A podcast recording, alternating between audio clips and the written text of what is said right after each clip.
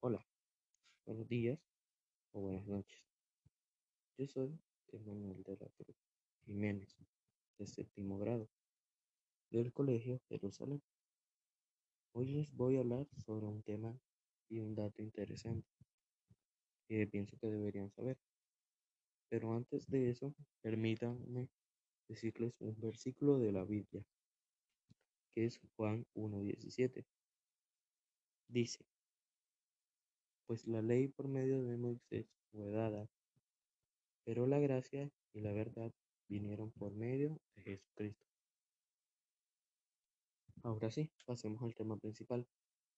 Mi tema es la migración. Se preguntarán, ¿qué es la migración? Pues primero que todo les voy a explicar por qué escogí el tema. Pues lo escogí primero porque me gustó. O sea, es un dato que no conocía y que me ayudó a entender a las personas que en estos momentos están pasando momentos críticos o momentos problemáticos. Pondré un ejemplo, digamos Venezuela. Pues Venezuela tiene problemas y creo que ellos lo saben. Pues ellos están migrando a varios países o en este momento Colombia. Pues ya que en Colombia se está empezando con la discriminación de los venezolanos, ya que su mano de obra es más barata. Pero, pero eh, en cuanto a los colombianos ya no los contratan. Se preguntarán, ¿cómo así? Pues un venezolano cuando viene de Venezuela para acá y busca trabajo, su mano de obra es más barata. Digamos que debes pagarle al colombiano cuatro mil, pero al venezolano le pagas dos mil. La mano de obra más eficiente o más barata es la del venezolano y lo contratas. Pero lo malo es que esto también perjudica a Colombia, ya que está dejando desempleados algunas personas. Y bueno, pasando de tema, para que sepan mejor o más concreto qué es la migración, se los diré. Pues la migración es un movimiento de población que consiste en dejar el lugar de residencia para establecerse en otro país o región, generalmente por causas económicas o sociales. Entonces, esto es lo que es la migración. Pues ya depende de los problemas que uno tenga, si son económicos o sociales. Migra a otro país o otra ciudad. ¿Cuándo fue la primera oleada o la primera vez que pasó? Pues la primera vez fue en Colombia, hace ya varios años. Pues la primera ola de migrantes colombianos se sitúa en los años 60 y 70 y tiene como destinos Estados Unidos representación del sueño americano. En ese momento, trabajadores de alta y media calificación aprovechan las posibilidades de acceder a más y mejores oportunidades laborales y dejan a Colombia. ¿Por qué hay migrantes? Pues hay migrantes porque la mayoría, la mayoría parte de los que emigran lo hacen por motivos económicos, buscando un mejor nivel de vida, mejores condiciones de trabajo, remuneración o en casos más críticos el acceso a un empleo, lo que está pasando actualmente. ¿Cuáles son las causas y consecuencias de las migraciones en Colombia? Según las estadísticas, aproximadamente más de 6 millones de colombianos viven fuera del país. Esto es uno de cada diez colombianos. Las causas por las cuales emigran los colombianos son múltiples. Entre ellas están los motivos económicos, la violencia e inseguridad debido a los grupos armados y delincuencia. Un dato importante es la creciente importancia del tema migratorio. A nivel internacional llevó a que el gobierno colombiano asumiera el reto de crear una política pública para los colombianos residentes en el exterior, la cual ha sido enmarcada de nuevo por el Plan Nacional de Desarrollo, Prosperidad para Todos. De esta manera se aborda el tema como un soporte transversal para la política del país, planteado la necesidad de continuar con las iniciativas que promueven la caracterización de la población migrante, la gestión de los flujos migratorios, laborales y la ampliación de servicios sociales. Para los, em, para los migrantes, de igual forma, se continúa con el desarrollo de estrategias que facilitan y acompañen el retorno de los colombianos, ciudades de origen. Ahora, a continuación, les explicaré cuáles son las principales causas de la migración. Las principales causas son políticas, culturales, socioeconómicas, familiares, conflictos internacionales y catástrofes generalizadas. ¿Cómo nos afecta la migración? Cuando la migración es muy significativa, la pérdida de población puede mermar el potencial productivo de las comunidades de origen, ya que su salida temporal o definitiva genera escasez de fuerza de trabajo en ciertos sectores o industrias específicas y por ende tiende a desincentivar el crecimiento económico. ¿Cuáles pueden ser las consecuencias para los países de donde salen los inmigrantes? Pues el modelo indica que con una entrada de inmigrantes, el paro cae significativamente y la actividad económica aumenta. El efecto va a más durante los primeros años. Esto se debe probablemente a que los migrantes hacen que aumente la demanda en el mercado y ofrecen servicios, añaden puestos de trabajo y pagan impuestos. ¿Qué problemas enfrentan los países que reciben a los migrantes? Problemas sociales que afrontan los refugiados. Integración laboral. En un primer momento, cuando los refugiados llegan a su destino, la sensación de seguridad y de haber evadido el peligro es el más gratificante y poderoso. Xenofobia, racismo, educación, depresión y traumas psicológicos. ¿Cómo afectan las migraciones a la economía del país?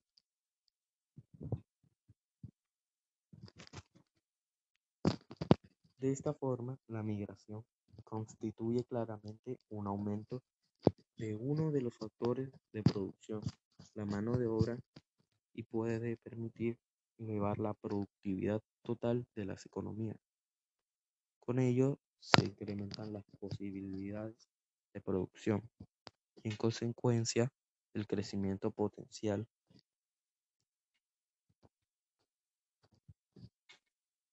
¿Cuáles son los países receptores de migrantes? Pues los países que por el momento son los receptores de inmigrantes son estos. Los tres países receptores de migrantes son, en el primer puesto, el país Estados Unidos. Lleva un total de inmigrantes del mundo en un 20%. Segundo, Alemania lleva un 4.7 de inmigrantes del mundo. Tercero, Rusia lleva un 4.6 de inmigrantes. del total del mundo. Y así termina mi tema. Espero que les haya quedado claro y espero que hayan aprendido una lección.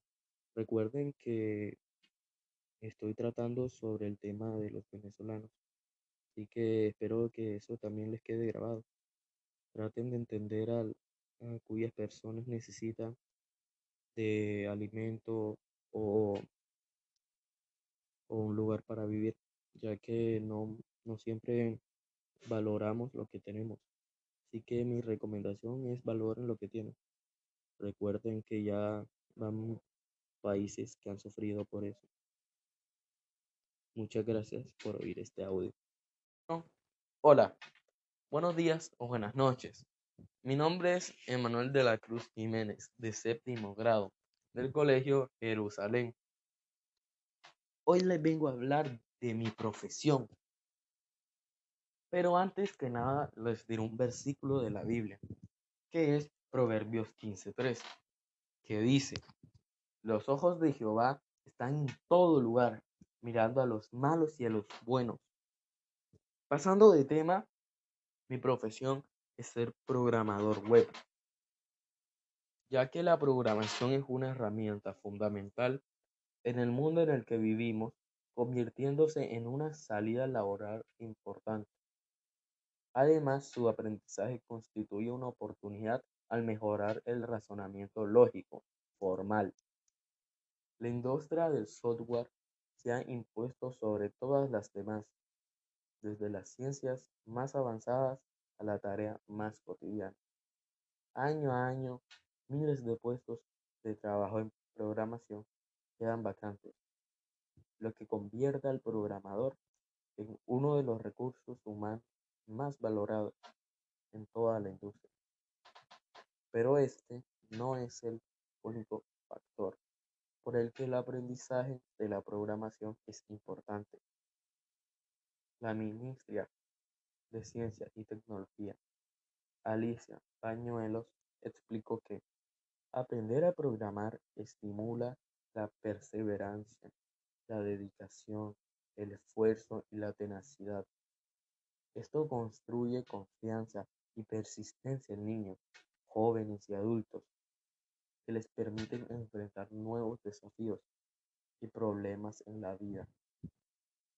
Programar se trata de usar nuestra creatividad e ingenio para resolver problemas y automatizar tareas con la ayuda de una computadora. Dicho de esta forma, la programación trata de entender, construir y modificar software. Hoy presenté en miles de diapositivas, la programación se convirtió en una actividad fundamental en muchos campos y la necesidad de programadores en todo el mundo nunca fue tan alta. Cada año crean miles, pues, miles de puestos nuevos de trabajo en programación. Solo en nuestro país se estima que para el 2021 solo en Estados Unidos quedarán vacantes más de un millón de puestos de trabajo relacionados al desarrollo de software. Aprender a programar es aprender a pensar.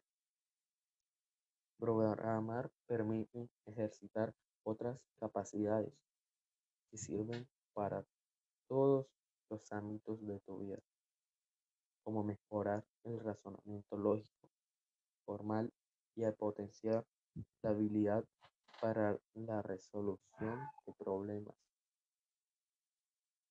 Al entender que las personas que aprenden a programar estarán preparadas para vivir en el mundo actual, el ministro de Ciencia y Tecnología impulsa las actividades de programadores, mini-programadores y megaprogramadores, donde más de 21.000 sanluiseños ya participan, a quienes les interesa interiorizarse en el mundo de la programación, tanto para maximizar sus posibilidades de salida laboral como para potenciar sus habilidades y comenzar a ser parte de la revolución del software. Se preguntarán, Pero, ¿qué es la programación o cuál es su importancia? Pues la programación en particular es la adaptación de ese potencial de las computadoras a las que las necesidades del hombre generan distintos procesos automáticos que generan resultados que sirven desde diversos aspectos, como por ejemplo la oral, el estático, el, ludizo, etc. ¿Cuál es la función de un programador? Un programador es aquella persona que elabora programas de computadora, es decir, escribe, depura y mantiene el código fuente de un programa informático que ejecuta el hardware de una computadora para realizar una tarea determinada. En muchos países, un programador también es una categoría profesional reconocida. ¿Cuál es la importancia de un lenguaje de programación? Los lenguajes de programación refieren a distintos tipos de expresiones y reglas de expresión lógica que sirven para generar tareas recurrentes y sistemáticas. Los mismos son de gran importancia porque permiten generar distintos sistemas que sirven para tareas que satisfacen las necesidades de los usuarios. ¿Cuáles son las habilidades de un programador? Pues las habilidades más importantes de un programador son que son altos conocimientos de sistemas informáticos, habilidad para la programación, capacidad para la redacción de informes, pero también diagramas, poseer dos cualidades básicas para desarrollar sus tareas de prueba y mejora de programas son la observación y la paciencia. ¿Cómo ser desarrollador web? Primero, tienes que investigar sobre la carrera del desarrollo. ¿Cómo así? O sea, pues, si quieres ser programador web como yo, te recomiendo buscar información como la que te estoy dando yo. ¿Sabes? Investigar, pues, qué hacen, en qué se especializan, lo que, la información que yo te estoy dando, si no lo has notado, también te va a ayudar para eso. Si algún programador o alguien que sueña en ser programador está escuchando este audio, pues te recomiendo analizar lo que te estoy diciendo, pensarlo un rato y decidir si de verdad quieres ser programador o solamente es un sueño. Segundo, elegir una especialización en desarrollo web. Pues no solamente es ser programador web. Hay varias ramas de la programación. Se preguntarán, ¿cuáles son?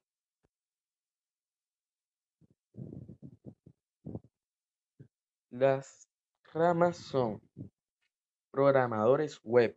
Los programadores web se encargan de escribir códigos para crear aplicaciones para ser usadas en Internet, así para crear páginas web. Como en mi emprendimiento, un programador web, en este caso mi sueño, también consiste en eso. Los programadores web crean códigos de Internet, también crean aplicaciones y así también pueden desarrollar páginas.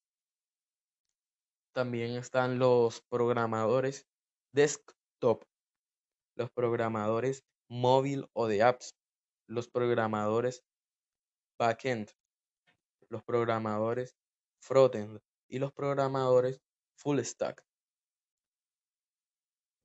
Esas son las ramas, o por lo menos las que yo conozco. 3. Formarse. 4. Asistir a un bootcamp de programación. 5. Conseguir certificaciones. 6. Adquirir experiencia ten esto en cuenta. Si estás trabajando para ser programador web, debes adquirir experiencia de muchas maneras. Si te llegas a equivocar o llegas a hacer errores, no te deprimas, no te retrates. Si de verdad lo quieres hacer, cúmplelo. Pero a medida de que vas haciendo errores, también vas mejorando. No te digo que hagas errores porque quieres, para, porque mejoras, porque te lo digo yo. No. Solo que cada vez que, digamos, tú haces algo y no sé, te equivocas sin querer, aprendes algo, aprendes a ya no equivocarte. Aprendes que sabes en lo que te equivocaste. 7. Crear un portafolio online. portafolio online, lo siento. 8. Aprender a dominar las entrevistas de programación. Esto será muy útil. La otra. ¿Qué hay de estudiar para ser un programador?